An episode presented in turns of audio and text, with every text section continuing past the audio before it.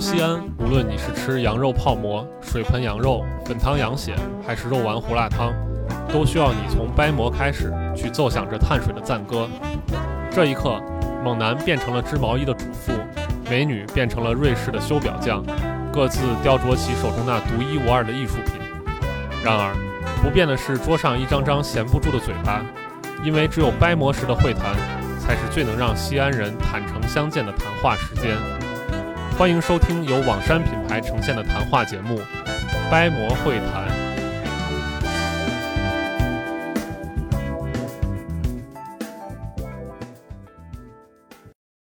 然后我们三个就站在这个风这个闵王墓的风土上思考了一会儿，怀古了一会儿，然后我们就决定下去，然后就开始我们继续的第二段这个漫无目的之旅，对吧？然后这时候林总呢就开车开上了一条一条这个大道吧，对吧？咱也先不说是哪儿，对，然后在这条道上，我觉得比较有意思的就是车一就一直开一直开，就我们车速还挺快的，然后突然看到眼前就掠过一个贼大的一个封土堆，然后我们车又回去了，就说这什么地方，我们停下来看一看，然后停下来看一看之后，就发现其实真的就是大有乾坤，就是平淡无奇的一个封土堆，后面其实背后的故事还蛮多的。我们首先从那个封土堆那儿下车了，然后看见，首先一看有文保碑，那说明这是一个对吧？啊，给提示一下，我们走的路，因为我开的车嘛，我认路。我给大家提示一下，那个走的路是我们从呃明闽王墓那块儿出来，出到主干道上到雁鸣路了，然后呢，沿着雁鸣路幺幺三县道一直走的，然后呢，在路中间发现路上有乾坤。要要不大家思考一会儿？哎，没有没有，小石小石直接跟大家说吧，不要啊，就那块儿比较有意思的就是，我们当时下去之后看到一个文保碑，然后上面写的少陵园，然后它那个少陵其实是跟杜陵有关系的，它相对于杜陵来说它小一点儿，然后那个。就是古代有通假字嘛，这小就通少，然后所以叫一个少陵园。然后少陵呢，它埋葬的是这个呃汉宣帝的第一第一任皇后许皇后许平君墓。然后这我觉得这一段就可以引出汉朝我觉得最波澜壮阔的一段历史了。就是这个东西远远可以追溯到汉武帝时期，就汉武帝在晚年的时候老老觉得别人要害他，然后呢就是进巫蛊。然后这个时候就有人想要这个整魏太子一家，然后就说在魏太子家里发现了这个有诅咒先解释一下谁是魏太子啊？就是汉武帝他的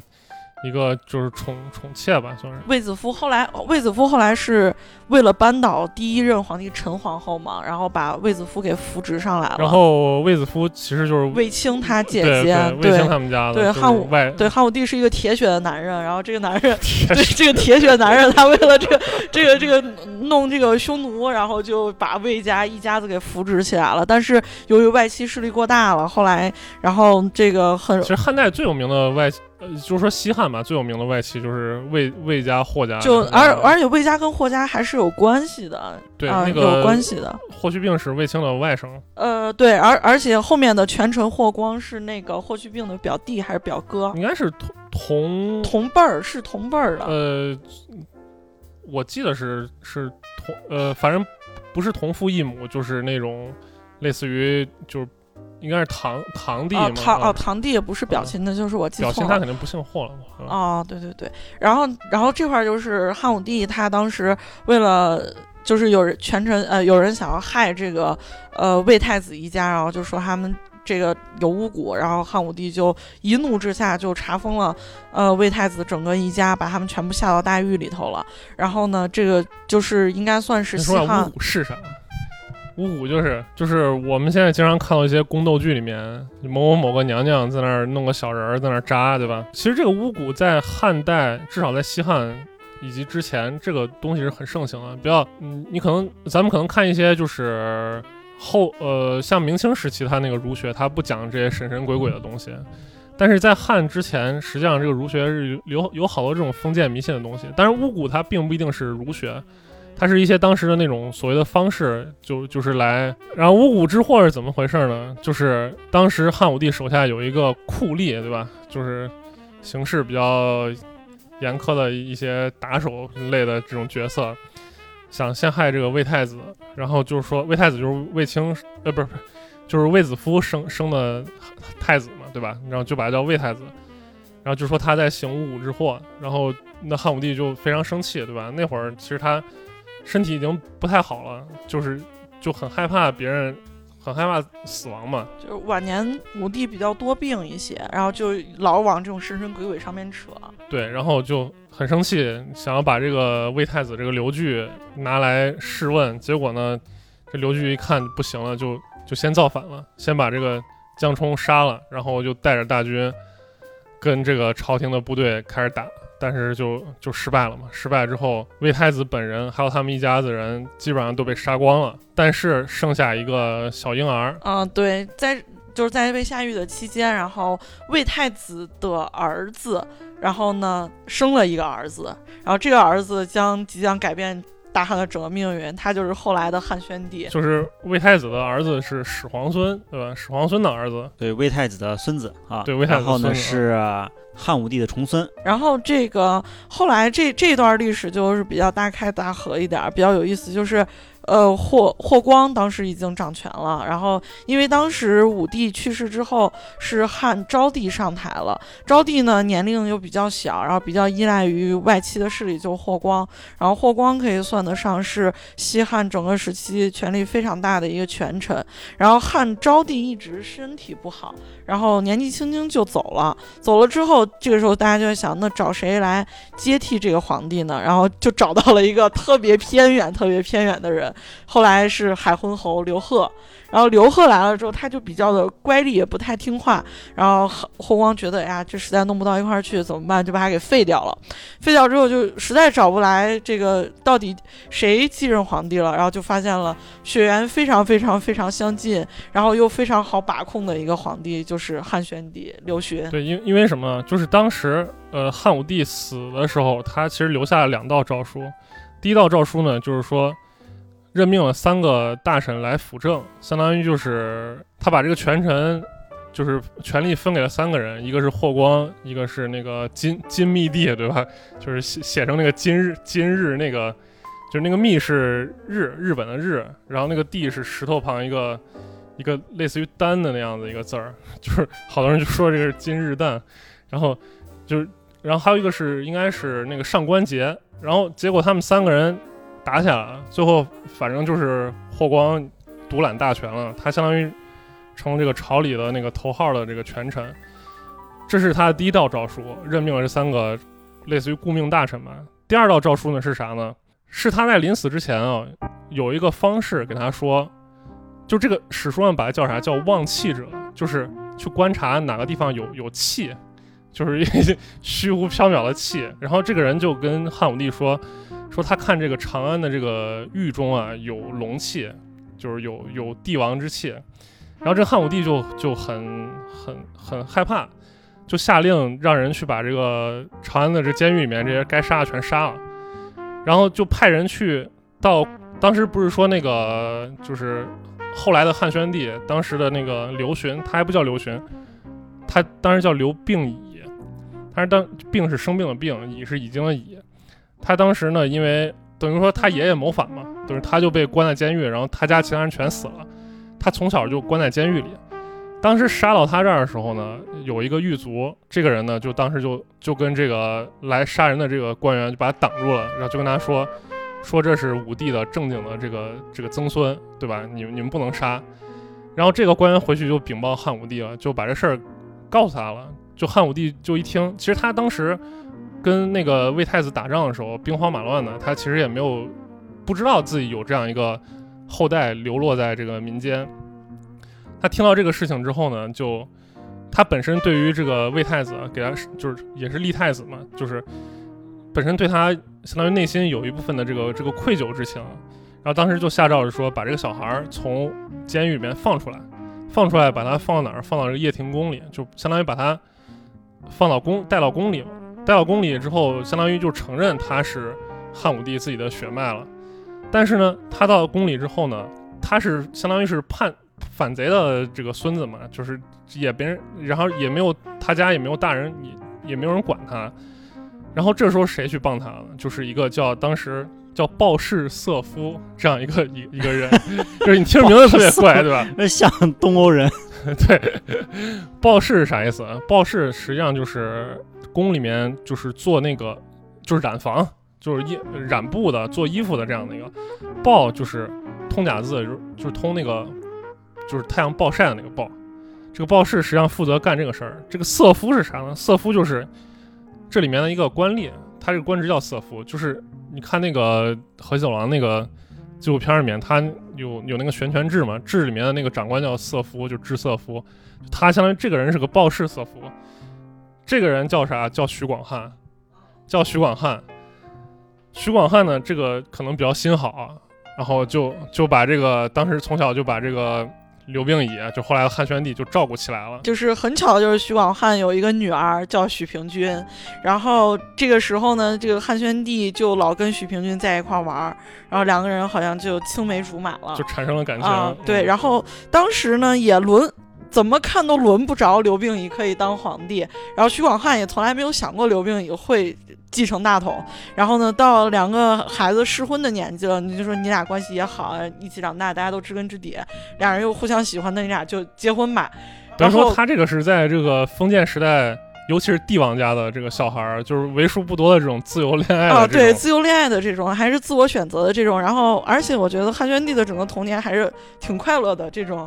在在民间长大的，包括为什么就是说汉宣帝的这个杜陵在这个地方，因为汉朝它这个地方叫红固原，因为它当时还没有少陵，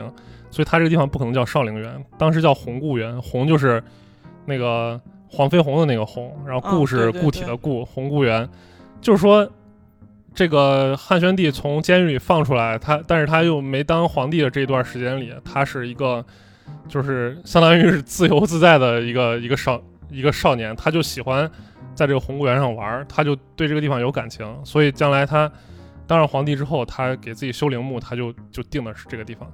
对，然后结好不容易结婚了，然后快乐日子没过两年，这个时候昭帝去世了。汉昭帝去世之后，然后这个把海昏侯刘贺给请过来了，然后霍光又弄不住刘贺，又把刘贺赶紧又打发走，对打发回去，又又弄回江西去了。因为刘贺这个这个这个人是，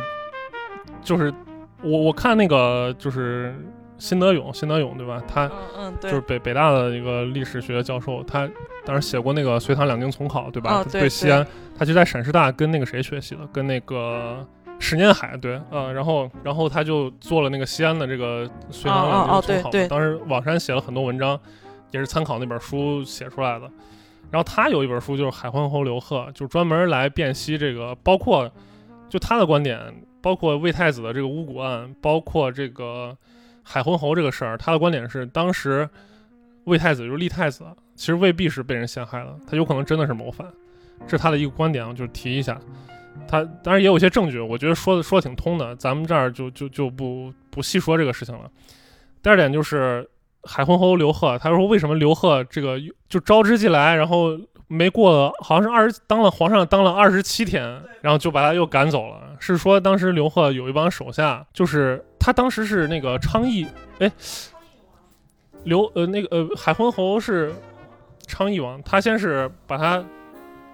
我忘了那个他他从他把刘贺从哪儿招过来了？他是应该是从山东那边把他先叫过来之后，但是他在那边有自己的一套手下班子，那那帮人都是，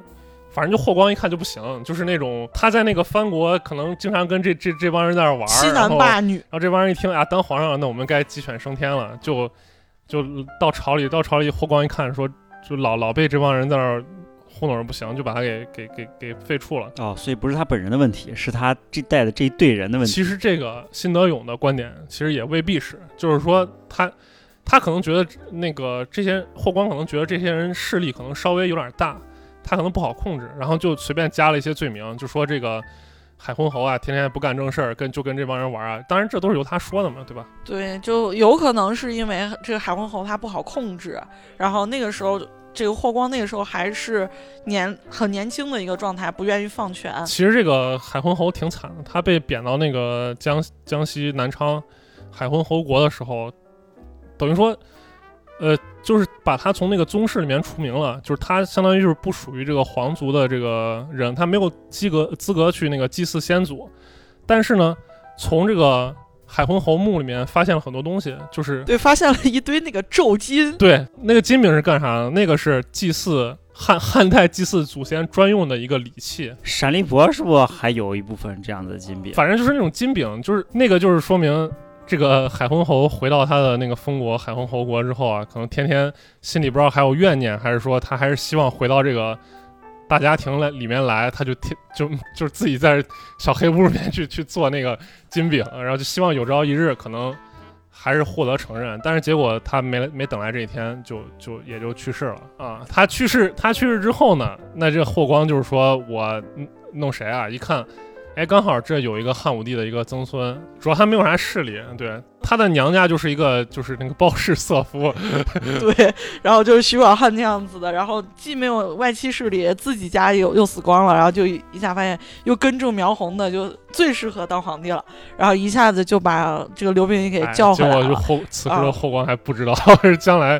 将来这个把他弄了的，就是对。然后刘冰雨，我觉得他后来上来之后，这段就牵扯一个大家就非常喜闻乐见的一个爱情故事了。就是当时霍光就怎么想着就想把自己女儿嫁给刘冰雨，然后就在朝上不停的这个逼迫刘冰雨。然后那个时候刘冰雨就说就说要换皇后了。然后刘冰雨就说：“那你把我曾经儿时玩的那个剑给我找回来。”然后其实就暗示着我是一个念旧的人，不愿意换皇后。然后这个叫一个故剑情深，对一个典典故。然后但是后来就是霍光就买通了。等一下啊，故剑情深的故事哪个故？就是就是过去的，就是我曾经的剑嘛，故故剑情深嘛，就是我我以前他说我微求我微时剑嘛，就是我卑微的时候的那个那那个剑，实际上就是暗示就是说这个许皇后在我还不是皇帝的时候。他就跟我在一起，然后就是现在我还是比较念旧，我还是喜欢这个许皇后。然后霍霍光的这个阴谋就这次反正是没有得逞，对吧？对，然后后来就是霍光一家子人，然后买通了，恼羞成怒了，对，然后买通了这个这个女官，然后在这个许皇后这个临盆的时候给她下毒给毒死了，然后毒死之后生下来了这个太子刘氏，那个字儿长得比较像爽。就是后来的汉元帝，然后汉元帝当时跟在还在太子的时候，其实跟汉宣帝就就已经闹不到一块儿去了。但是汉宣帝就是一直念着许皇后的这个情，然后就愣是没把他给废掉。然后最后汉室从这里就开始衰微了，然后最后窜出来了一个王莽。可以说这个宣帝是汉代最后一个可以说是比较评价比较好的一个皇帝吧。后面的那个元成、哀平都不太行，汉元帝、成成帝、哀帝、平帝都不太行。呃，然后我们在这个，我们就下车，在这个许平君的这个少陵这个墓，就是一顿拍照，对吧？一一顿观察啊。许平君的墓这一块儿，当时我印象还挺深的，他是比明闵王墓那一块儿路更好走一些，因为是在大道边上。闵王墓其实是在村里的小道上。呃，许平君的这块墓呢，周围全是麦田，然后呢，他的墓。那个灵山挺大的，但是居然用那个白玉石的围栏把它围住围了一圈，那说明就是说明政府比较重视，对，是应该算是一个比较重点。但这个拿白玉石围一圈灵山的我还真没见过，它是唯一一个。之前去过其他几个汉墓都没有这样子做的。然后不知道这个文保部门就当时是怎么想的，搞搞得我们也没好意思上去，就在那个路边拍了一些照片，然后呢取了个景。